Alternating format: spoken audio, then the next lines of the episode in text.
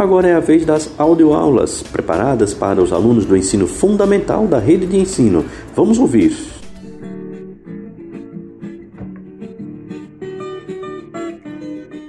Sejam todos bem-vindos a mais uma contação de histórias. Eu sou Mary Daisy, faço parte do projeto Contando Histórias em Casa, na Biblioteca Carlos Moliterno. E hoje nós vamos conhecer os causos de Pedro Malas Artes. Esse reconto é de Júlio Emílio Braz. A história de hoje, o urubu adivinho.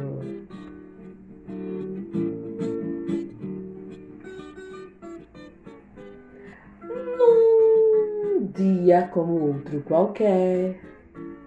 Na verdade, não tinha jeito não. Malazarte gostava mesmo é de confusão. Por mais que tentasse, não arquitava o facho, nem suportava a paz e a tranquilidade da casa do seu pai. Por essas e por outras, numa certa manhã, Enquanto ele dormia, deu um negócio nele que ele acordou e partiu por estar fora, sem nem saber ao certo para onde danado ia. E importava? Para ele nem um pouco. O que importava mesmo era conhecer novas terras, toda espécie de gente e principalmente se divertir. Sem contar que por onde ele passava acabavam aprontando e inventando nova maneira de rir e se divertir às custas dos outros. Uma certa manhã, andando pela estrada, encontrou um urubu com a perna e a asa quebrada. Com pena do animal, colocou ele num saco e continuou caminhando atrás de alguém que pudesse cuidar dele.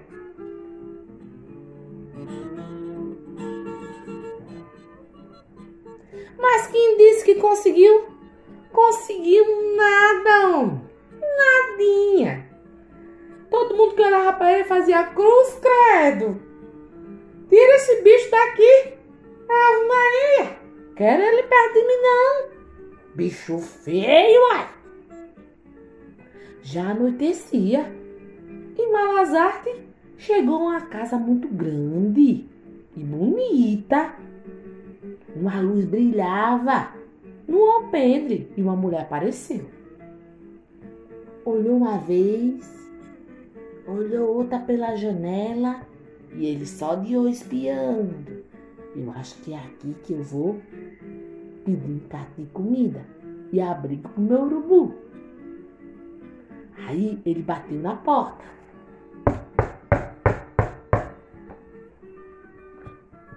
Olha, o que é que tu quer?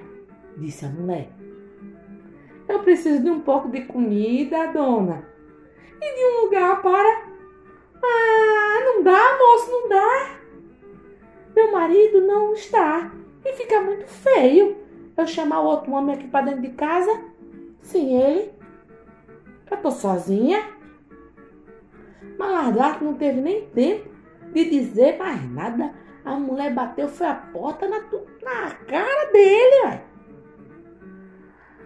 Ai, meu amigão. A gente está sem sorte, viu? Disse ele pro urubu. Malajate já ia embora. Já estava quase virando a curva. Quando viu um rapaz bonito, cheiroso e elegante se aproximar daquela casa.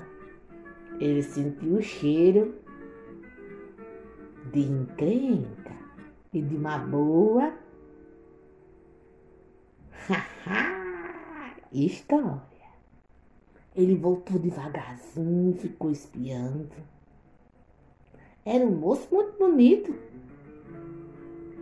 E estava muito cheiroso. E ele percebeu, era o amante da mulher. Ela tinha preparado um banquete para ele. Malazarte ficou de olho. Percebeu ela botar a mesa, botar um vinho. Agradar foi muito. Aquele homem todo bonitão. Então, se o pé de pano estava dentro da casa, aonde estava o marido, uai? Malazarte estava avistando o marido pela estrada, bem longe. Eita! Isso vai dar história para contar? Epa! Mas peraí, não dá para não dá para contar nesse dedo de prosa agora não. Eu acho melhor deixar para uma segunda parte, para vocês saberem como acaba esse conto de malas artes. Não se aveste, espera só um cadinho, que no próximo conto eu digo o que aconteceu com o urubu e o Pedro Malazarte. Até a próxima parte da história.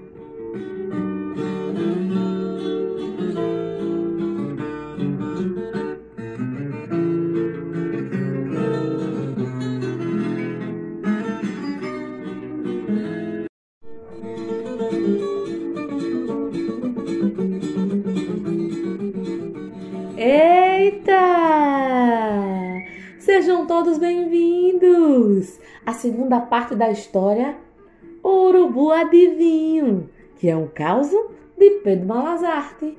Eu sou Mary Daisy, contadora de história da biblioteca Carlos Voliterno. E estão preparados para a segunda parte da história? Então vamos lá. Pedro Malazarte tinha avistado o homem entrando dentro da casa. Percebeu que era o pé de pano e ficou só de olho. E nesse mesmo instante, ele avista o marido da mulher chegando. E então ele faz um barulho danado. E o amante olha pela janela e percebe que o marido está vindo.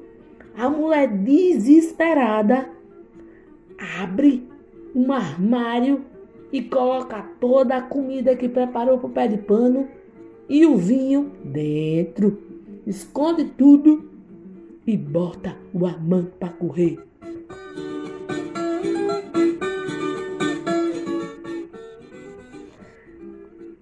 Nesse momento, ela fica esperando o marido chegar e quando ele chega, Pedro Malazar se aproxima.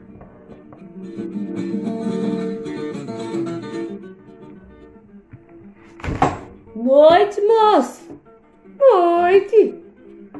Olha, o senhor tem um prato de comida para eu? Eu tô com uma fome tão grande. E o meu amigo urubu também. Homem, mas não pode deixar um homem com fome. Pois entre. Se tem para um, tem para dois, tem para três. Eita, o marido é melhor do que a mulher. Pedro Malazarte entrou. Entrou e ficou esperando a janta ser servida. Quando foi todo mundo para a mesa, ele lembrou das tripulias da mulher e falou: Ô moço, Tu sabe que eu tenho esse urubu e o urubu é adivinha? A mulher olhou assim para a cara do Malazarte e disse: Pare de mentira, Malazarte. Como é que tu urubu é adivinha? Digo que é. Como assim, Malazarte? Tu já tá aprontando de novo? Não, é verdade, moça. E o homem ficou curioso. Oxe, é mesmo? Então mostre. Se for mesmo, eu compro ele. Malazarte olhou assim e disse: Olha, ele me disse antes de eu chegar aqui nessa casa que o senhor tem um armário que dá comida e brota vinho. Um armário? Sim.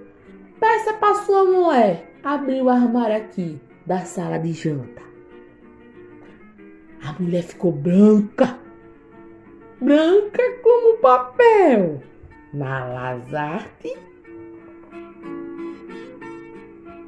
ficou sonhando. E ela abriu, né? Quando ela abriu, realmente estava cheio de gostosura que ela tinha preparado para o pé de pano. Ela botou tudo na mesa e o marido ficou mais barrigudo ainda de comer. O Malazarte comeu foi bem, olha, e o urubu também. Eita! Não é que o seu urubu é adivinha mesmo? Rapaz, tá bom mesmo, viu? Vão comer. Quando terminou aquela lambança toda de comida, a mulher foi para a cozinha lavar os pratos e o homem conversou um dedo de prosa, outro dedo de prosa com Malazarte e o urubu terminou de comer. E ele disse: Eu quero esse urubu para mim. Ah, mas ele só vai falar se o senhor cuidar dele, cuidar da asa e da sua pata quebrada. Eu cuido, eu deixo ele nos conforme. Pode ir, fique tranquilo.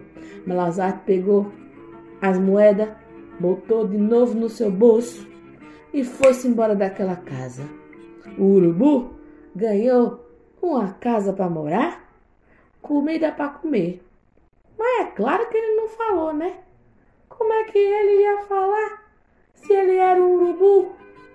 Mas ninguém precisava saber, né? Eita, Malazarte, afrontasse mais uma. Eita, a nossa história vai ficando por aqui. Pelo jeito, essa mulher soltou foi fogo pelas ventas e não quer ver nem a cara de Malazarte. Nem eu queria, vai. Estragou tudo. Muito obrigada pela atenção de todos. E até a nossa próxima história. Contando histórias em casa, fica por aqui. Tchau, tchau! Um beijo de Mary Daisy para todos vocês.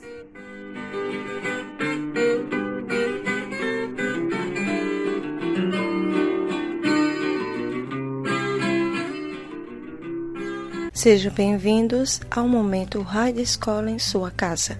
Já estamos na audioaula de número 37 para os alunos dos primeiros anos do ensino fundamental.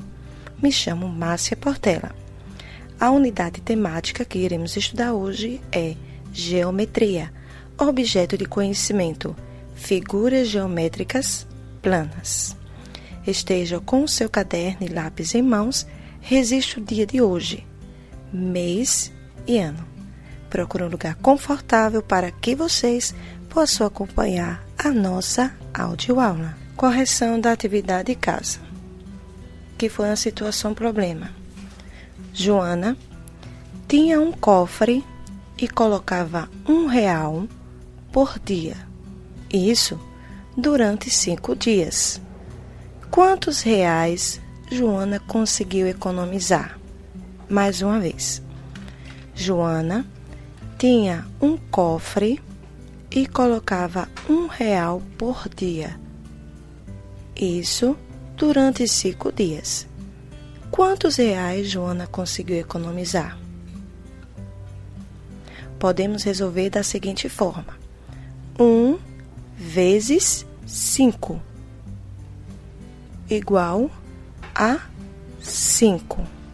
Agora vamos ver outra possibilidade de organizar pela adição, ficando um mais um mais um mais um mais um, que também terá o resultado de 5.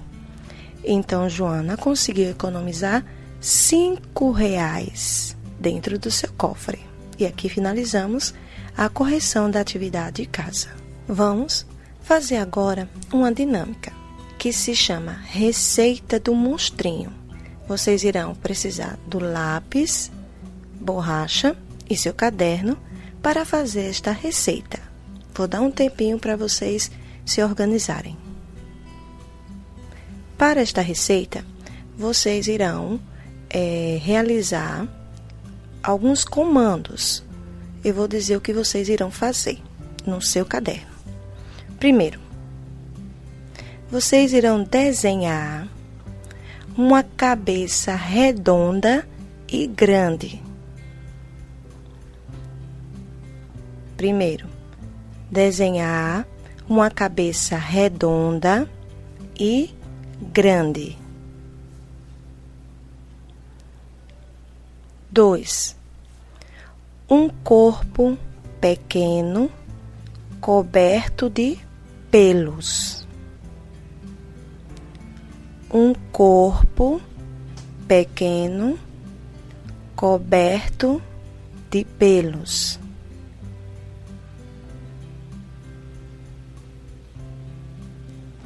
Três braços compridos com mãos pequenas e garras afiadas.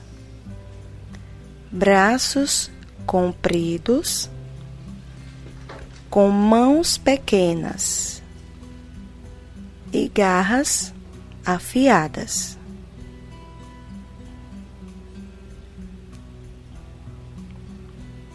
Quatro pernas curtas, pernas curtas. Cinco, pés grandes e arredondados, pés grandes e arredondados.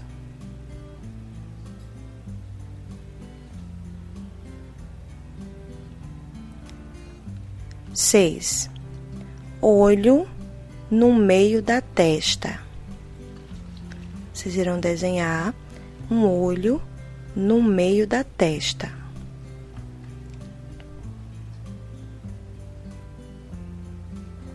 Sete, orelhas pontiagudas, orelhas pontiagudas.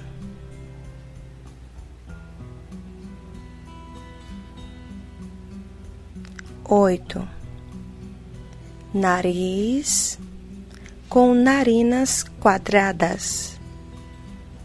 Nariz com narinas quadradas.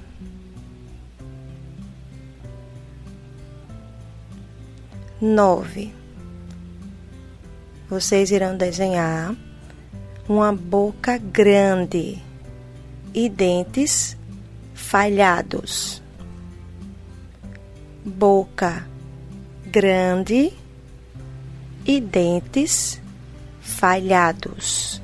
Como não estamos de forma presencial, vocês irão mostrar à professora o resultado da receita do monstrinho. Irão perceber que os desenhos saíram diferentes, porém, falei a mesma coisa para todos. Quero dizer que, por meio desta dinâmica, em que vocês receberam as mesmas orientações, mas cada um entende de maneiras diferentes. Cada pessoa tem o seu ritmo e compreensão do mundo. Com esta dinâmica, vocês tiveram que desenhar algumas figuras geométricas. Perceberam? A atividade de casa será escrever e desenhar que figuras geométricas apareceram no desenho da receita do monstrinho. Vocês irão escrever e desenhar que figuras geométricas apareceram no desenho da receita do monstrinho. Próxima aula eu irei corrigir. Que Deus abençoe todos vocês. Se quiserem ouvir novamente esta audioaula, está disponível no canal do YouTube Rádio Escola Maceió. Até a próxima. Olá, meus queridos dos segundos anos do ensino fundamental. Sejam bem-vindos à audioaula de matemática de número 37. Me chamo Márcia Portela. Resiste em seu caderno, dia, mês e ano em que estamos. Procure um lugar confortável e vamos aos estudos. Sem mais delongas, vamos à correção da atividade de casa que foi identificar os termos da operação que acabamos de fazer, que foi da aula anterior. 2 vezes 5 igual a 10. 2 vezes 5 igual a 10. Identificando quem é o multiplicando, multiplicador e o produto. O número 2 é o multiplicando. O número 5 é o multiplicador. Então, 2 é o multiplicando, 5 é o multiplicador. E o número 10 é o produto. Número 10 é o produto. Lembrando que o número 2 e o número 5, que corresponde o multiplicando e o multiplicador, podemos também chamar de fatores. E aqui nós finalizamos a correção da atividade de casa. Vamos aprofundar mais este conhecimento. Escutem esta situação problema. Marcos estava soltando pipa com seu amigo Fábio. Ele levou um carretel com quatro metros de linha para que a pipa fosse bem alto. No carretel de Fábio havia o dobro dessa medida de linha. Quantos metros a pipa de Fábio poderá subir? Vou ditar mais uma vez. Marcos estava soltando pipa com seu amigo Fábio. Ele levou um carretel com 4 metros de linha para que a pipa fosse bem alto. No carretel de Fábio havia o dobro dessa medida de linha. Quantos metros a pipa de Fábio poderá subir? Um tempinho para vocês. Uma das maneiras de resolver é descobrir o dobro de 4, que é o que corresponde à metragem da linha de Marcos, ou fazer a multiplicação 4 vezes 2, onde o número 2 é o número que corresponde ao dobro. Podemos concluir que o termo dobro está relacionado ao valor duas vezes algo que queremos duplicar. Vamos ao resultado. 4 vezes 2 é igual a 8. Tendo como solução deste problema 8 metros de linha. Fábio tem 8 metros de linha em seu carretel. E aqui está o resultado. Vamos aprofundar mais a noção de dobro. O dobro de um número indica que certa quantidade foi multiplicada por 2. Durante nossas audioaulas, estudamos a tabuada de 2. Lembram? Para casa, vocês irão escrever a tabuada de 2 e resolver essa situação problema. Maria tem três bonecas e Carla tem o dobro da quantidade de Maria. Quantas bonecas Carla possui. Para casa, vocês irão escrever a tabuada de 2 e resolver essa situação problema. Maria tem três bonecas e Carla tem o dobro da quantidade de Maria. Quantas bonecas Carla possui? Maria tem três bonecas e Carla tem o dobro. Quantas bonecas Carla possui? Se vocês quiserem ouvir novamente as nossas audioaulas, podem acessar o canal do YouTube Rádio Escola Maceió. Até o próximo encontro. Fique com Deus.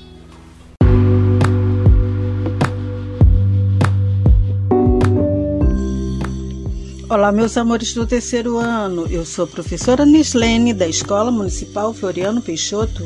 Sejam todos muito bem-vindos à nossa aula número 36 de matemática. Sentem-se, acomodem-se, fiquem à vontade. Pegue o seu caderno, lápis, borracha e um livro de matemática, que chegou a hora de aprender e nos divertir muito juntinhos. Corrigindo a tarefinha de casa. A tarefinha de casa foi vocês verificarem a medida de massa de cinco alimentos aí na sua casa. Vocês devem ter encontrado embalagens com 500 gramas, 250 gramas, 100 gramas, 10 gramas, 50 gramas, 1 quilo, 2 quilos. Então foram usados gramas e quilogramas para pesar os alimentos assunto da nossa aula de hoje é medida de capacidade. Usamos a medida de capacidade para medir líquidos, mais uma medida de má de capacidade, não é mesmo? Para sabermos a quantidade de líquido que cabe em cada recipiente, utilizamos a medida de capacidade. O uso do litro no nosso dia a dia é muito importante pois compramos vários produtos em litro, como por exemplo o leite, a água, gasolina, suco, refrigerante, óleo e outros. Podemos medir a capacidade ou volume de um recipiente a partir de outros, cuja capacidade já conhecemos. Quer saber como? Samuel comprou um aquário para seus peixes com capacidade para 28 litros de água. Sua mãe colocou água até a metade. Ele, Samuel, possui duas jarras para usar para terminar de encher o aquário. Como Samuel pode fazer para encher o aquário com uma jarra de 3 litros e outra jarra de 2 litros. Quantos litros faltam? Como podemos fazer isso? Desenhe aí no seu caderno as jarras. Uma jarra de 3 litros e outra jarra 2 litros.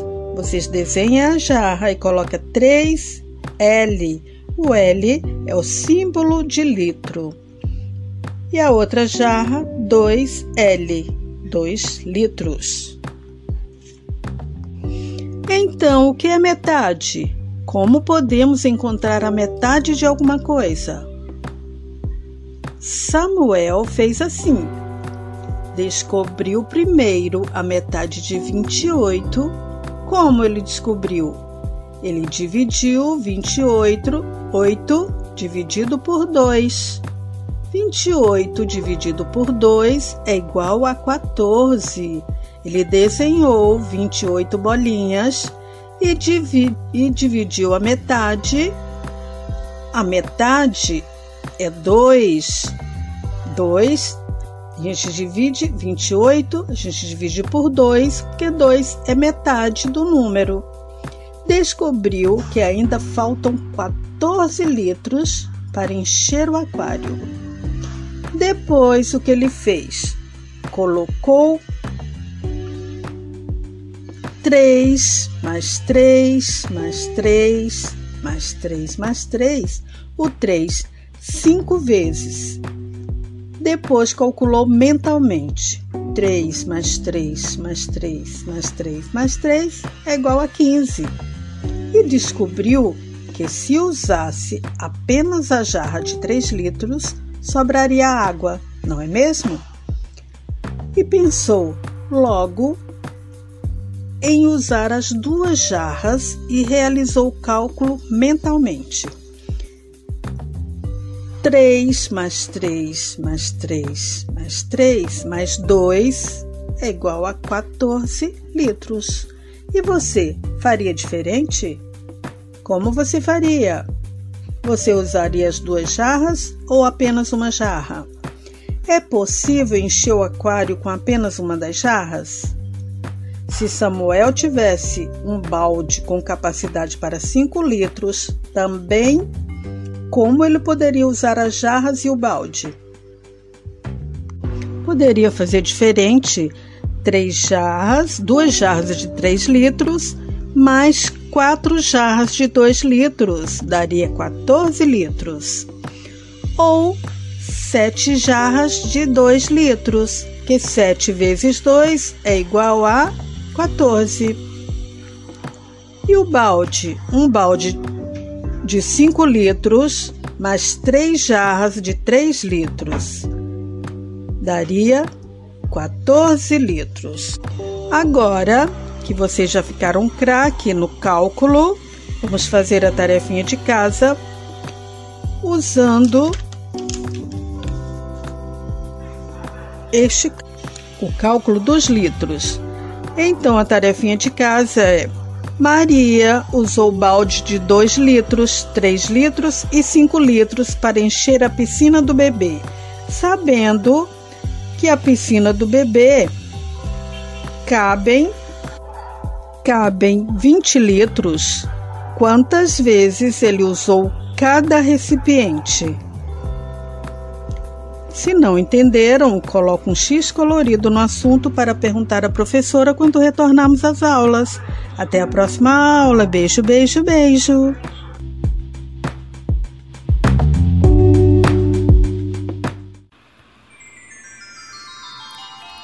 Olá, pessoal!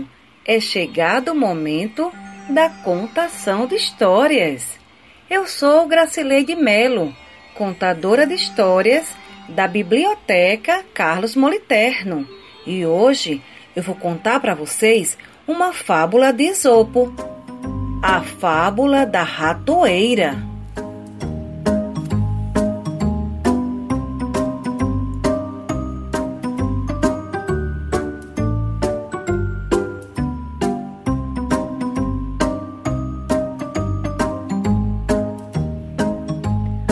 Ratinho olhando pelo buraco da parede de sua toca, viu o fazendeiro e sua esposa abrindo um pacote. Pensou logo no tipo de comida que poderia haver ali. Ao descobrir que era uma ratoeira, ficou aterrorizado. Ele correu ao pátio da fazenda para avisar a todos. Foi ao galinheiro e falou: Há uma ratoeira na casa! Uma ratoeira na casa! A galinha então lhe disse: Desculpe-me, senhor rato. Eu entendo que isso seja um grande problema para o senhor, mas não me prejudica em nada, não me incomoda. E a galinha continuou a ciscar. O rato foi até o chiqueiro e disse para o porco: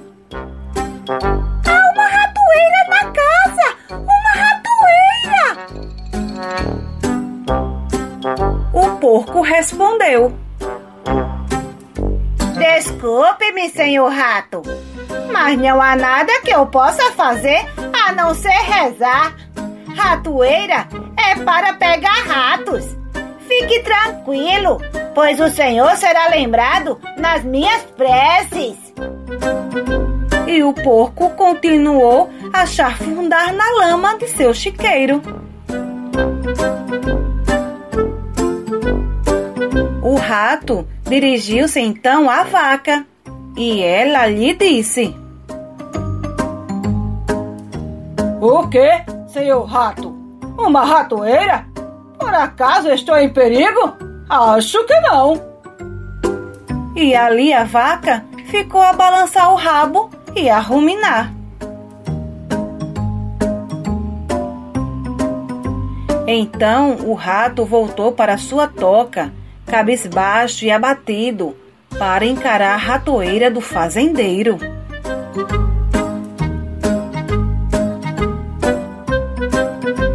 Eis que naquela noite ouviu-se um barulho, como de uma ratoeira pegando uma vítima.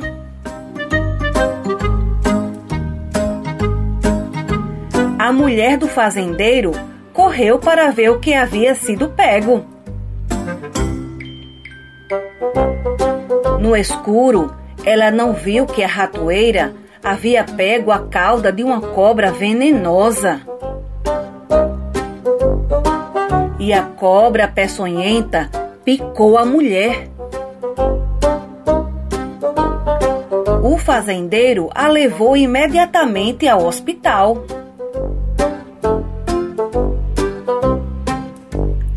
Ela foi medicada e voltou para casa, mas depois de alguns dias ela ficou com febre.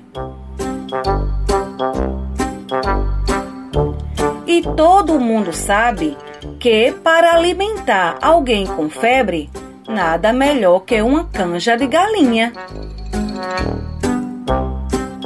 Assim, o fazendeiro pegou sua faca e foi providenciar o ingrediente principal, a galinha.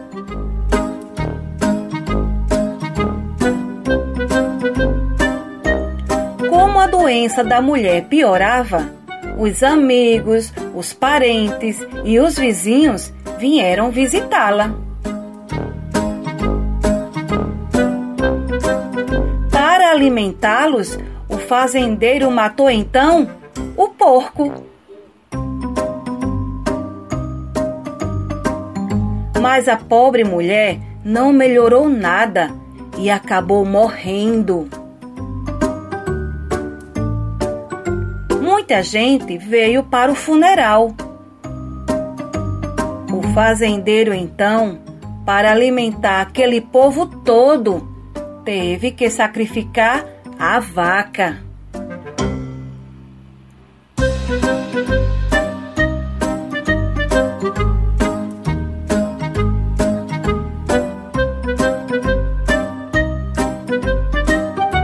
E a moral dessa história é que, na próxima vez que você ouvir dizer que alguém está diante de um problema e acreditar que o problema não lhe diz respeito, lembre-se que quando há uma ratoeira na casa, toda a fazenda corre risco.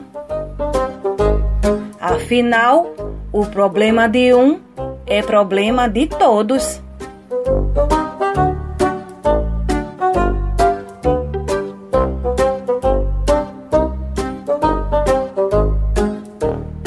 Aí, pessoal? Espero que vocês tenham gostado dessa história. Então, até a próxima. Hello, dears. Olá, queridos. How are you feeling? Como vocês estão se sentindo? Aqui é o seu English teacher, seu professor de inglês, Fábio Weber. Estamos hoje nesta aula de inglês maravilhosa para vermos o verbo can e have na forma interrogativa. Eu estou falando para os meus alunos do sexto ao nono ano do ensino fundamental, assim como os alunos do EJAI. Aquele abraço para todos vocês. Estou com saudade e deixo aqui um recado, tá? Não vamos desistir apesar das dificuldades, ok? Hoje nós vamos estudar o verbo can na forma interrogativa. Lembrando que você, quando vai conjugar o can, você diz I can, you can, He can, she can, we can, you can e they can. Vou repetir agora traduzindo na forma afirmativa. Lembrando que o verbo can, ele pode ser também falado can no inglês britânico, tá bom? Então quando você diz I can, você está dizendo eu sou. You can, você, desculpa, I can, eu posso. You can, você pode. He can, ele pode. She can, ela pode. We can, já estamos entrando agora no plural. Nós podemos. You can, vocês podem. E they can, significa que eles ou elas podem, ok? Então, na forma afirmativa, eu digo I can run. Eu posso correr. Na forma afirmativa, I can run. Eu tenho a habilidade de correr. Eu tenho capacidade de correr, ok? I can run. Quando você vai colocar na forma interrogativa, você bota Can I run? Você vê que na forma afirmativa você diz I can. Na forma interrogativa você diz Can I? O verbo ele vai para frente do sujeito, ok? Fica no início da frase. Você diz assim: You can study English. Né? Você pode estudar inglês. You can. Você pode study, estudar English, inglês. You can study English. Correto. Você pode estudar inglês. E como ficaria em forma interrogativa? Ao invés de você dizer You can study English, você vai dizer Can you study English? Can you? O verbo can, ele fica na frente da frase. Can you study English? Olha, na forma afirmativa eu digo You can study English. Interrogativa. Can you study English? Vamos para mais um exemplo, agora usando a terceira pessoa. Lembrando que o verbo can é um verbo anômalo. Ele não muda. Você diz I can, you can, he can. Veja que mesmo na terceira pessoa, he, she, it, ele continua o mesmo. He can, she can, it can. Ok? Construindo uma frase aqui com a terceira pessoa. She can swim. Ela pode nadar. E aí na forma interrogativa. Can she swim? Ela pode nadar? Quais foram as trocas que houve aí nessa construção de frase? Você diz she can na forma afirmativa ou can she na forma interrogativa. Repetindo o mesmo exemplo. She can swim. She can swim. Ela pode nadar. Interrogativa. Can she swim? Ok? Outro exemplo com o verbo can. You can go home. You can go home. Você pode ir para casa. You can. Você pode go. Ir. Home. Casa. You can go home. Na forma interrogativa. Can you go home? Ao invés de dizer you can, você diz can you. Tá certo? We can do that. Nós podemos fazer isto. We can do. Do é verbo fazer. We can. Nós podemos do. Fazer. It. Isto. Desculpa. That. Isto. We can do that. Nós podemos fazer isto. Agora na forma interrogativa. Can we do that? Can we do that? Ao invés de dizer we can, você diz can we. O verbo mais uma vez vai para a frente da frase trocando de posição com o sujeito. Então, é, repetindo a conjugação do verbo que é na forma afirmativa e colocando na forma interrogativa imediatamente.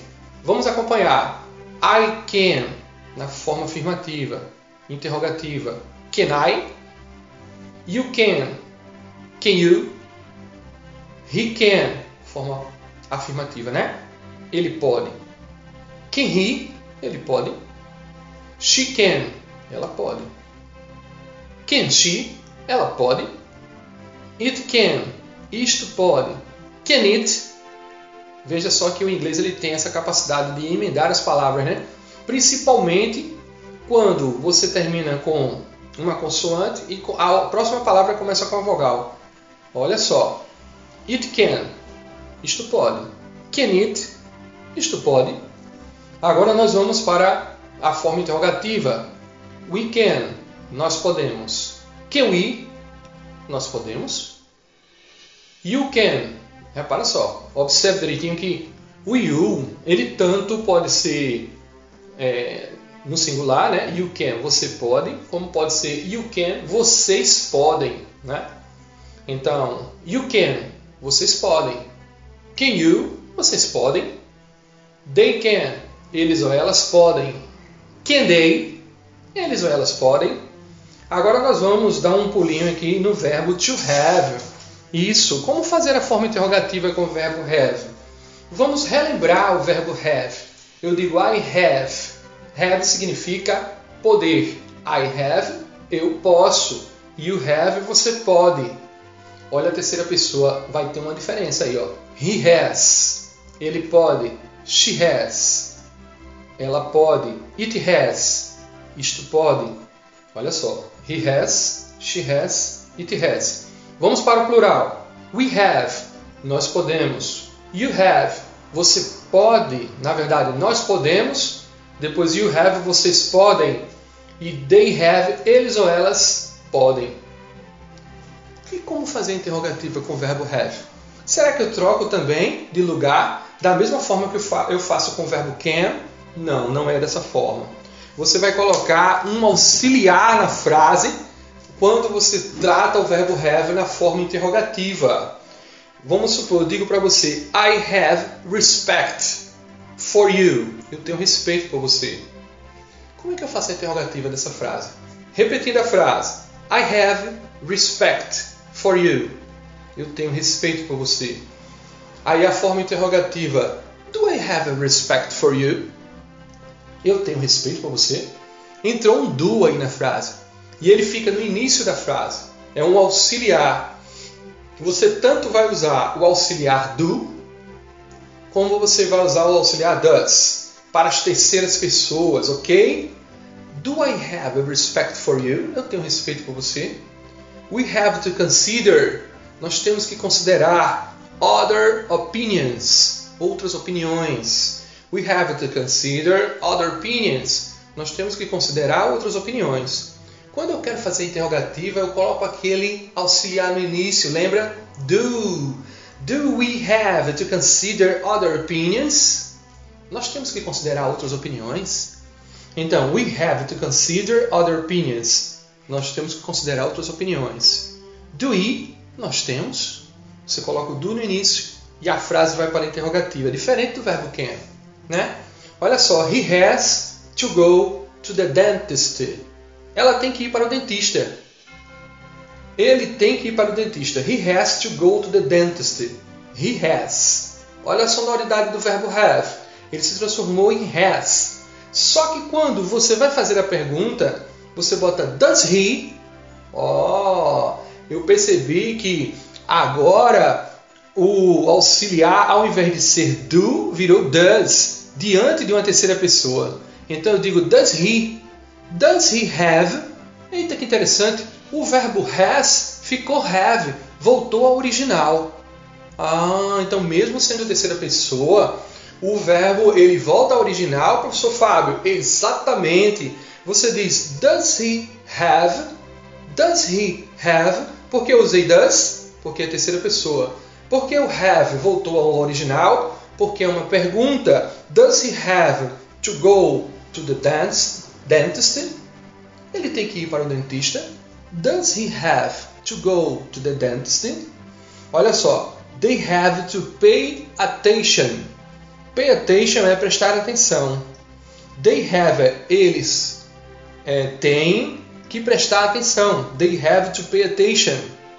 Olha, they não é a terceira pessoa. Então eu não vou colocar does. Eu vou colocar do. Da mesma forma que eu coloquei no início, quando eu usei I have to respect for you.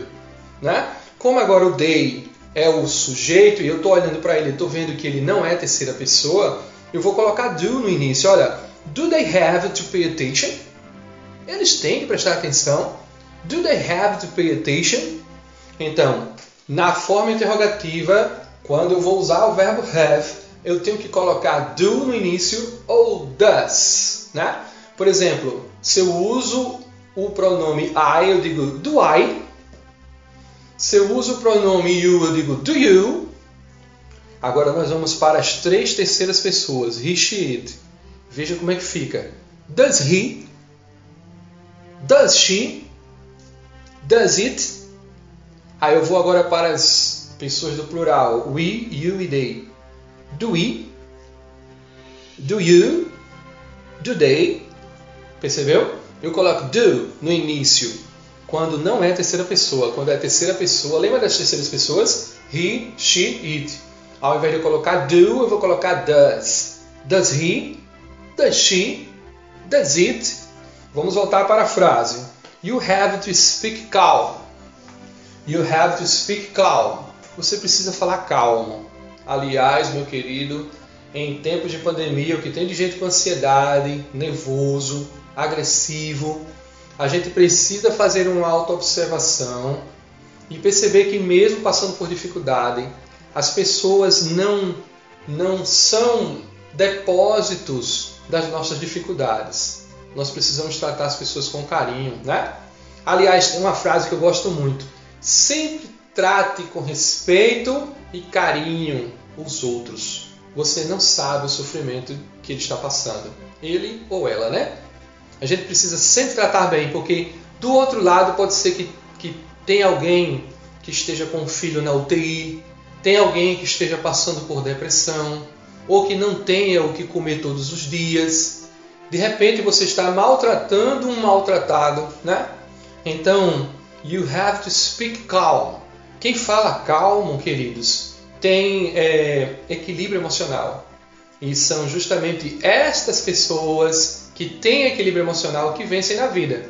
Os nervosinhos, eles ficam para trás, começam a perder amigos, começam a perder respeito, se isolam, né? A gente tem uma expressão que, que é mais ou menos assim: se auto-sabota, ou seja, faz um gol contra, ele faz um mal a si mesmo, ele cria um problema para si próprio. Então a gente precisa respeitar o outro, a gente precisa falar calmo. You have to speak calm. Você precisa, você tem que falar calmo. You have to speak calm. E como é que eu faço a pergunta dessa frase? Se eu estou começando com you, eu vou colocar um auxiliar no início. Do. Do you have to speak calm? Só que agora eu vou entonar para a forma interrogativa.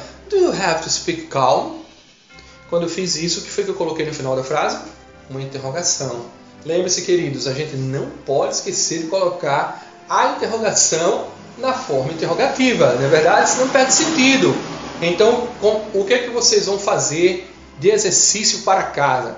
Vocês vão criar cinco frases com o verbo can e depois vocês vão passar essas cinco frases para a forma interrogativa. Se eu digo I can, na interrogativa eu digo can I?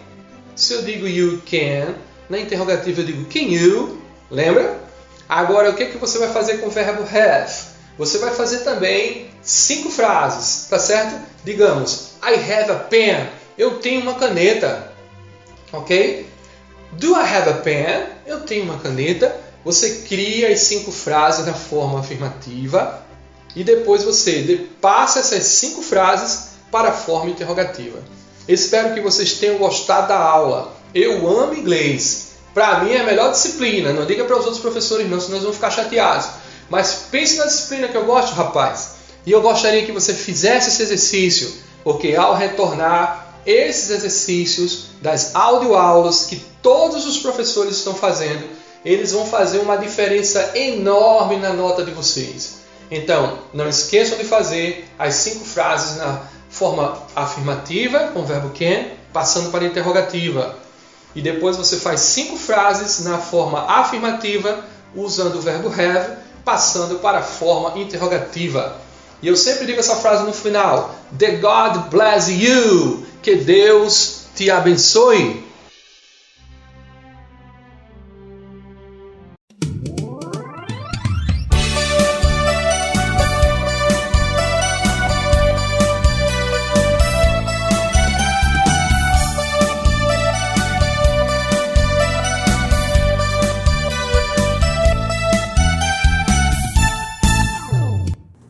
Queridos estudantes do ensino fundamental do sexto ao nono ano.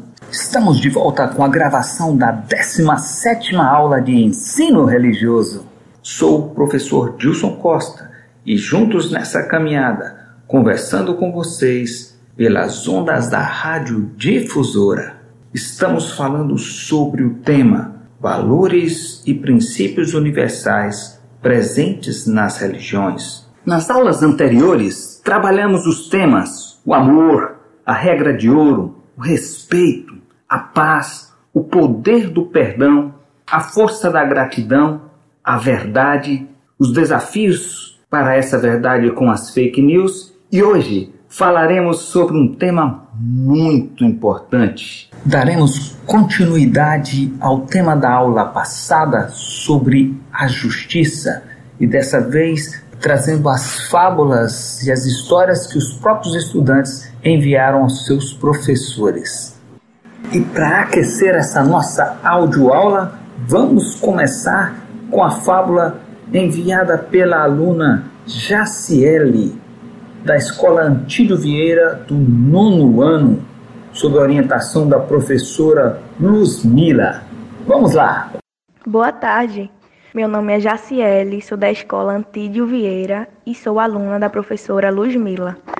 Vim aqui hoje ler para vocês uma fábula que fala um pouco sobre justiça. E o nome da fábula é A Onça e a Justiça. Vamos lá. Uma onça caiu numa cova bem funda e não podia mais sair de lá. Passou uma raposa e a onça pediu à raposa: Tire-me daqui. A raposa respondeu: Isso não faço, não. Se eu te tiro daí, tu me comes. A onça implorou à raposa que perguntou: O que me fazes se eu te tiro daí? A onça respondeu: Te faço justiça. Então tu não me comes? Não, eu te faço justiça. A raposa então pendurou o rabo no buraco e a onça a segurou. E assim a onça saiu do buraco. Mal a onça se viu livre, quis comer a raposa. E ela lhe disse: Ora, que justiça é esta? A onça replicou: Eu tenho direito de lhe comer, pois estou com fome. A raposa: isso não é justiça. Vamos procurar justiça?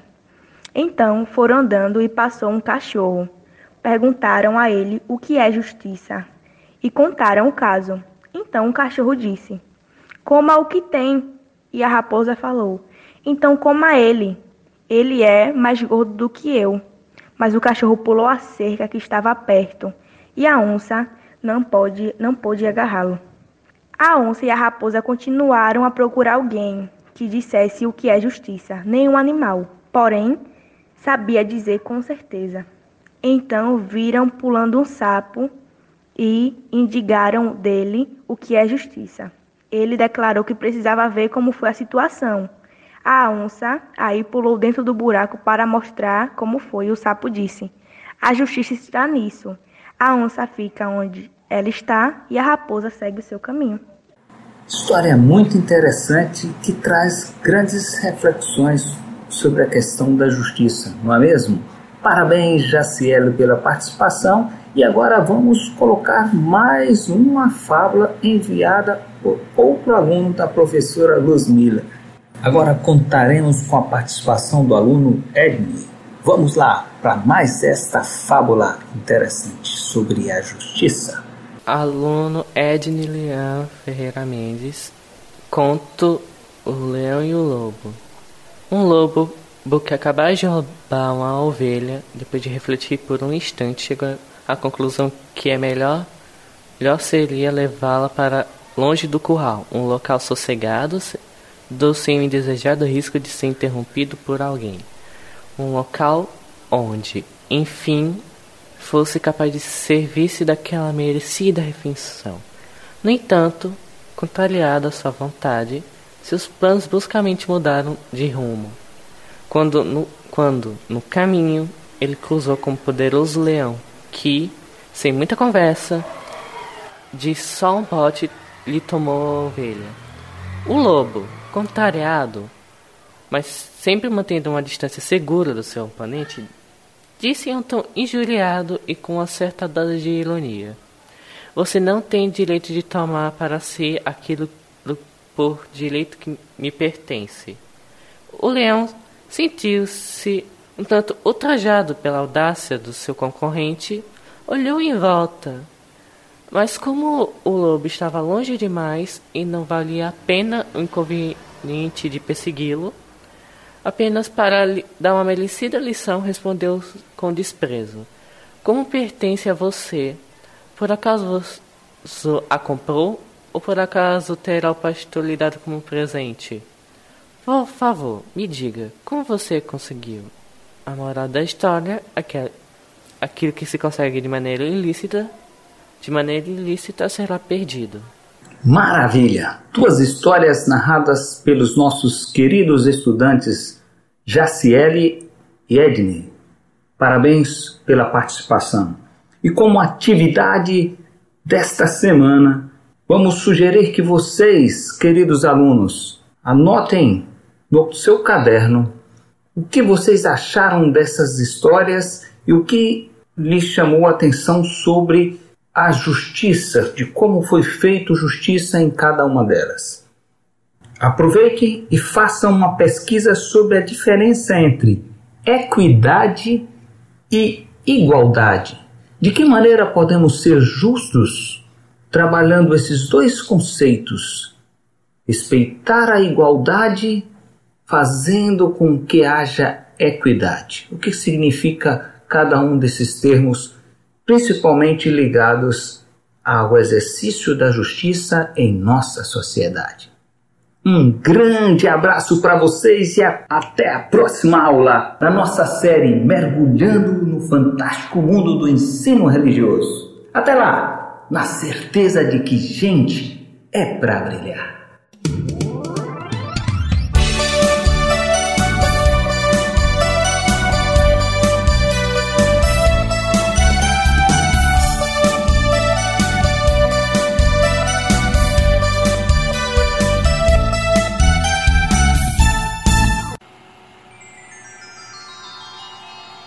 Sejam todos bem-vindos a mais uma contação de histórias. Eu sou Gracileide, faço parte do projeto Contando Histórias em Casa, da Biblioteca Carlos Moliterno. E hoje convido vocês a conhecer o livro Sementinha, da escritora Jane Prado. Vem comigo! Vamos conhecer essa história legal?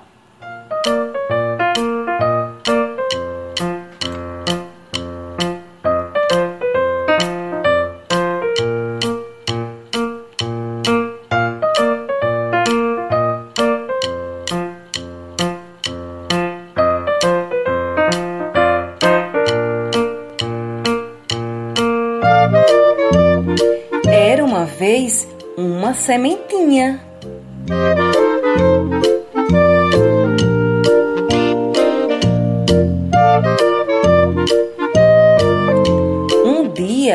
o amigo Vento a convidou para um passeio e logo ela aceitou.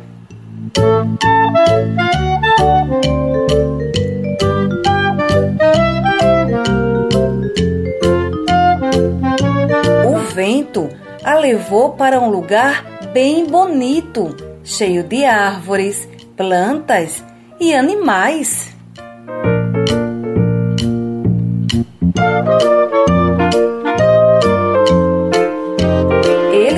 Disse à sementinha que ali seria seu novo lar e a cobriu com terra.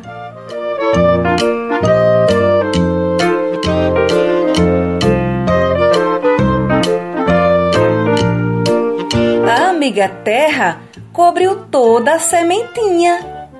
Ela a protegeu e a alimentou.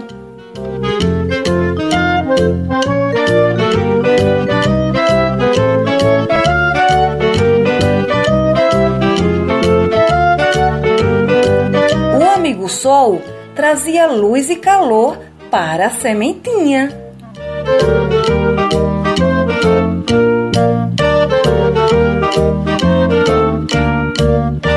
A amiga chuva vinha algumas vezes, trazendo frescor e hidratação.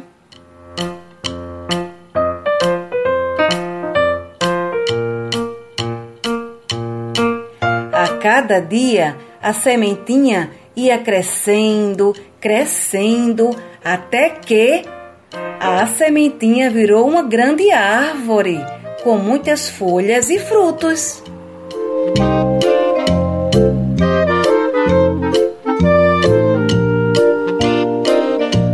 A sementinha que antes cabia entre as pontas dos dedos tornou-se uma árvore tão grande que mal cabia num abraço.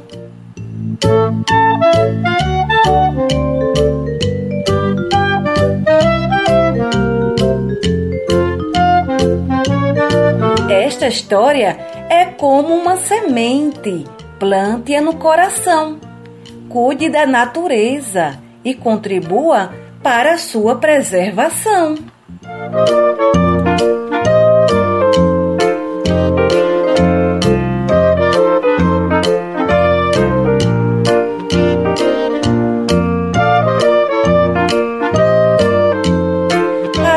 Próxima história, pessoal. Contando histórias em casa vai ficando por aqui. Tchau, tchau!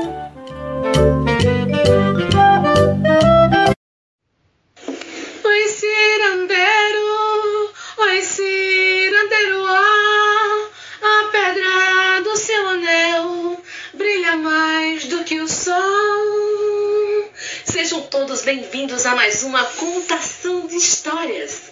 Eu sou Mary Daisy, faço parte do projeto Contando Histórias em Casa. Vamos juntos comigo? A história de hoje é O Homem que Não Tinha Sorte. É um conto popular. E a partir de agora, vamos viajar na história do Zé. Zé vivia lá no vilarejozinho, bem no interior de Alagoas. Eita, Zé!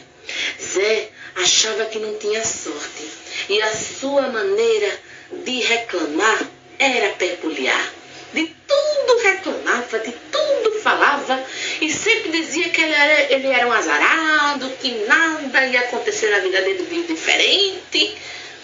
Um belo dia, Zé acordou, acho que estava com os miúdos soltos, e resolveu andar pelo meio do mundo e procurar Deus. Perguntar para ele por que ele não tinha sorte. E ele saiu, andando pelo mundo. E no meio do caminho, ele encontrou um lobo magro, seco. Ele olhou assim e fez: Oxi, o que um lobo tá fazendo no meio do meu caminho? Hum, coisa estranha. Aí, quando ele chegou mais perto, o lobo falou: Zé, ô oh, Zé, por favor, Zé, se você encontrar Deus, pergunta pra ele por que eu tô desse jeito, mal, quase morrendo. Como é que esse lobo sabe meu nome? Isso tá muito estranho. Tá, seu lobo. Se eu encontrar Deus, eu pergunto pra ele. Procurando a sorte, procurando a sorte. E quando estava anoitecendo, Zé parou debaixo de uma árvore e ficou lá, esperando até o outro dia para que o sol raiasse e ele começasse a caminhar novamente. Quando ele estava lá deitado, com o olho aberto, outro fechado, ele escutou barulho estranho.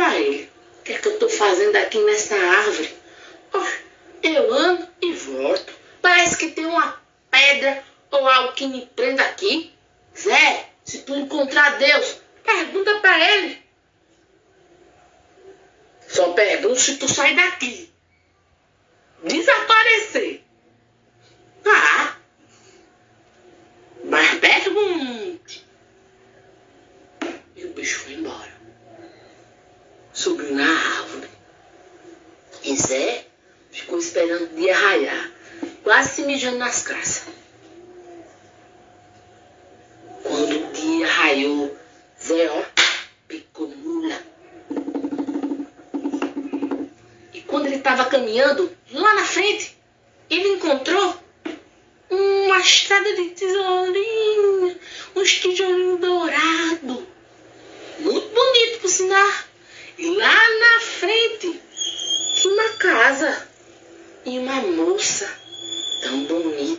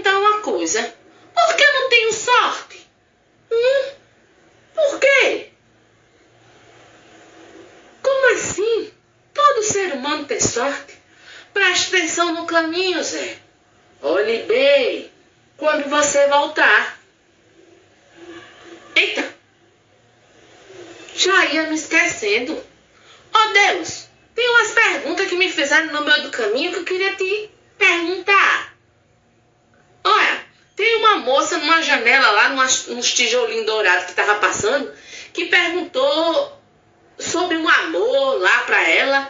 Ô oh, Zé, é Alice, é uma princesa. Diga a ela que o amor da vida dela vai passar na porta dela. E é? Oxe, tá certo. Olha, tem outra pergunta. Tem também um, um homem que está preso numa árvore para lá. Ah, Zé, diga a ele que ele tá lá naquela árvore porque tem uma botija lá de ouro. É só desenterrar que ele sai. E é. E o lobo também tinha lá no meio da, da, da estrada uma carcaça um lobo caído. Homem, diga a ele que é fome, é só ele comer. Preste atenção, Zé. Sua sorte está no caminho. Cuidado para não cair no, na sorte errada. E Zé voltou. Quando ele voltou, ele voltou todo aperreado, todo agoniado como ele era, dizendo que não tinha sorte. Ah, eu não tenho sorte mesmo. E quando ele estava voltando nas peças dele, ele passou pela porta da mulher. E a mulher perguntou: Zé, e aí, Zé? Deus respondeu. Ele, ele disse que você ia passar uma mulher, um homem aí na tua porta e era o grande amor da sua vida. É só tu esperar. Mas Zé, é, Zé, é. E o Zé foi embora, deixou a mulher para trás.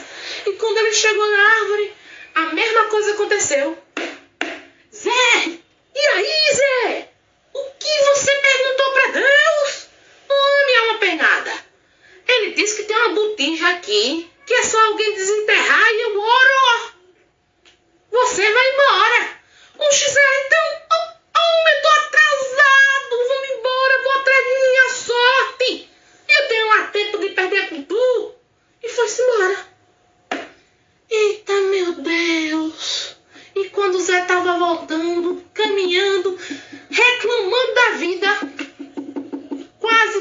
seu barraco, xingando os quatro cantos até Deus. Ele se deparou com a carcaça. Aí ela perguntou: hum, Zé, ô Zé, tu perguntou para Deus o que é que eu tenho? Homem, seu lobo, é fome. Hum? É fome, é? E a carcaça se levantou. Hum, se levantou. E quando Zé virou as costas,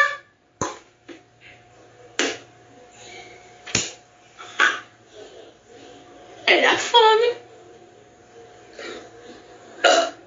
Hum? E assim acabou-se a história. A saga do homem que não tinha sorte. Eita, Zé. Pra que tanta pressa? Porque tu não espiou melhor o caminho. Oi, cirandeiro, oi, cirandeiro, ó, a pedra do seu anel brilha mais do que o sol. Até a próxima história. Um grande abraço e tchau, tchau. Oi, cirandeiro, oi, cirandeiro, ó, a pedra do seu anel brilha mais do que o sol. Muito aos alunos da rede de ensino de Maceió. O programa Rádio Escola Maceió vai ficando por aqui. Este é um material diário com conteúdo pedagógico elaborado para os alunos da rede de ensino de Maceió enquanto atravessamos este período de isolamento social provocado pela pandemia do novo coronavírus. A produção é da equipe técnica e também da equipe pedagógica da Secretaria Municipal de Educação de Maceió. O programa Rádio Escola Maceió é apresentado todas as tardes pela Rádio Difusora de Alagoas e também está disponível nos principais aplicativos de música, como Spotify, Deezer, Radio Public, Pocket Casts, Overcast, Google Podcasts, Breaker e Anchor, além também do YouTube. Muito obrigado e até o nosso próximo encontro.